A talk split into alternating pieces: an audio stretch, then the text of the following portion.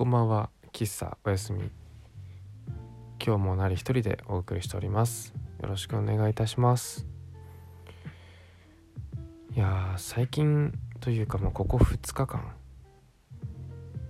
キリンジって知ってる方多いと思うんですけどキリンジの「エイリアンズ」っていう歌あれにドハマりしててまあもちろん前から知ってたんですけどまあふと朝ねコーヒー屋で朝のお店の準備をしてる時にいきなりメロディーがもう頭にバーッと入なんかもう出てきちゃってそれから狂ったように聴いてるんですけど今日もちょっと出かけてその行きと帰りずっとキリンジのエイリアンズを1曲リピート。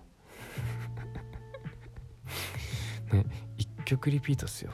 ずーっと。なのにまだ歌詞が覚えられないっていう、なんかリズム歌のねこのなんかリズムが難しくてなかなかこう一緒に歌えないんですよね。あれ。いやでもすごい素敵な曲ですよね。エイリアンズ。いやすっごいいいな改めていいなって思ってしまいましたね。なんか夜とかねちょっと厚めのね夜とかにああいう涼しげな曲でねノスタルジーに浸るのが良さそうな感じの曲好きですね。いやいいな。声もいいですよね。あと歌詞。多分一番歌詞がいいんじゃないかなと個人的には思ってまして。あの歌詞はなんかずるいな。なんか刺さるものがありますね。僕に。そう僕なんか昔ロマンチストお前結構ロマンチストだよなって言われて自分がロマンチストなんだっていうことを自覚したんですけどまあそれからというものはねあ俺ロマンチストな断るごとにねあ俺ロマンチストなんだあ俺ロマンチストなんだみたいな感じでついついついつい考えてしまう。まあロマンチストだからしょうがないんですけどね、うん、でもやっぱそのロマンチストロマンがやっぱ他の人にはね共感されないロマンが多いからこれはじゃあ果たしてロマンなのかもっと別の何か名前が付けられるんじゃないかなって最近は思ってますね。うん。そう。キリンジよかったらこの後聞いてみてください。エイリアンズ。ここでねこうやってなんかラジオで曲をねでは聴いてください。キリンジでエイリアンズみたいな感じでね流せたらねすごいいいなって。あラジオってやっぱ素敵だなって思いますよね。著作権の問題で流せないんですけどよかったら自分で流してみてください。このラジオが終わった。だから今日はラジオが終わるタイミングでじゃあ今夜も。では最後にこの曲でさよならしましょう。キリンジでエイリアンズそれではおやすみ。っていう感じで終わらせたいですね。今日ね。先に終わりを言うパターンね、うん、そういうスタイルで今日は行こうかなと思います。いやーね今日ねその出先から帰ってきてまあ2駅前ぐらいの駅で降りたんですけどそこからも歩こうと思って天気もいいしまあもちろんキリンジ聞いてて気分もいいんであ最高だなと思いながら、まあ、歩いてて。分かる人いるかな？まあソリとかは知ってると思うんだけどあの世田谷線あ世田谷線じゃないえっと世田谷大田か。うん。小田急の世田谷大田。あの世田谷大田から降りてちょっと神奈の方に行く時に何個かルートがあるんですけどそこのねなんか橋を世田谷大田を出てで環七を渡れる橋があるんですけど大きめの車が通れる橋があってそこを越えていくとなんかなんだろうなカフェみたいなバールみたいな感じのねお店があってそこもちょっと越えると、まあ、駐車場とか公園になっててそこをねすぐ左に曲がってなんか行くとその神社に行けるんですよ。でその神社に行く途中の道が道というかなんか小道がすごい好きでうんすっごい好きなんですよ僕そこ。なんかいいんすよね。ハッピーエンドとか流れてくるような感じ。うん。風待ちロマンはあそこを通ったからできたんじゃないかなぐらいの。そんな道なんですけど。そこにね5分ぐらい僕止まっちゃって今日ね。なんか風も気持ちいいしその風景が好きだから見てたいなっていうのがあって。5分ぐらい止まってておじいちゃんが一人歩いたんですけどその後。その間に。そのおじいちゃんすらもねなんか景色の一つであ完璧な風景だなと思って。ここが昭和だったらいいのになって謎のねその昭和に憧れてるところがあるから昔からそうなんですけど昭和に生まれたかったな昭和に生まれたかったな。なんかちょいちょい誰かにはいろいろ言ってたような気がするんですよね。昭和いいよね。昭和に生まれたかったな。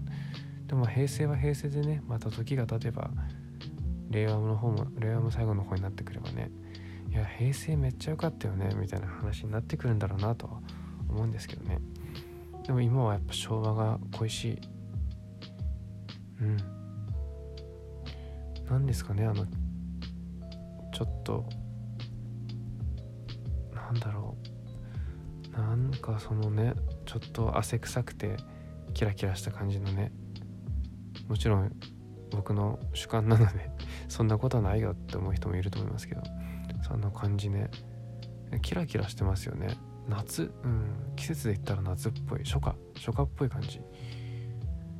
なんかいろいろな気持ちがね複雑に混ざり合う気持ちになりますね。もどかしかったりなんか恥ずかしさもあったり緊張もあったりうん混ざってる感じ。平成はもう結構スンとしたもう平成だけにね本当に。ああいうキラキラした感じなんか激動な感じかなちょっと。激しい時代みたいなねそういう感じがすごいちょっと憧れるなって思いますね。でも平成に生まれてまあなんだかんだ良かったのかなとも思いますけどそういう昔のことをいいなって今後も昔は良かったなって思い続けるのは良くないんだろうけどたまには思うとやっぱ初心に戻れるというか、うん、そういう気はしてきますよね。だからやっぱ今の時代にやっぱ YouTube じゃないなと思ってラジオをやりだしたし。YouTube はね動画を編集とか動画撮らなきゃいけないし動画編集もあるしちょっとね難しいなっていう僕にはそんなね人様に見せられるような見た目をしてないので、はい、とてもねなんか美しい見た目をしていたらやってもいいんではないのかなと僕は思うんですけどちょっとそこまでの自信は全然ないのでラジオでいきたいなと思います。まあ、YouTube も今ラジオみたいな感覚で見てますもんね。皆さんね。音だけ聞いてるとか。うん。BGM 代わりにつけてるみたいな人もいますしね。まあそれはそれでいいんですけどね。でもだったらラジオでもいいいいだろうっていう気持ちで僕はいるのでぜひぜひ皆さんラジオをこれからも聞いていきましょう。そうそれでねキリンジ歌詞良い。でハッピーエンドのところまで来てましたね。そうハッピーエンドね。ハッピーエンドめっちゃ良くないですか？僕もずっと好きなんですけどハッピーエンド。ハッピーエンド。うん。いいよね。そう。全部3枚ぐらいアルバムが、まあ、一応 Spotify には上がってて。それ全部聴いてやっぱ全部良かったな曲。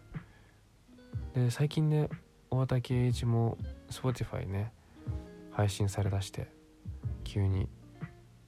ついに君は天然色がしっかりと Spotify で聴けるという嬉しいな。めちゃ嬉しかったな。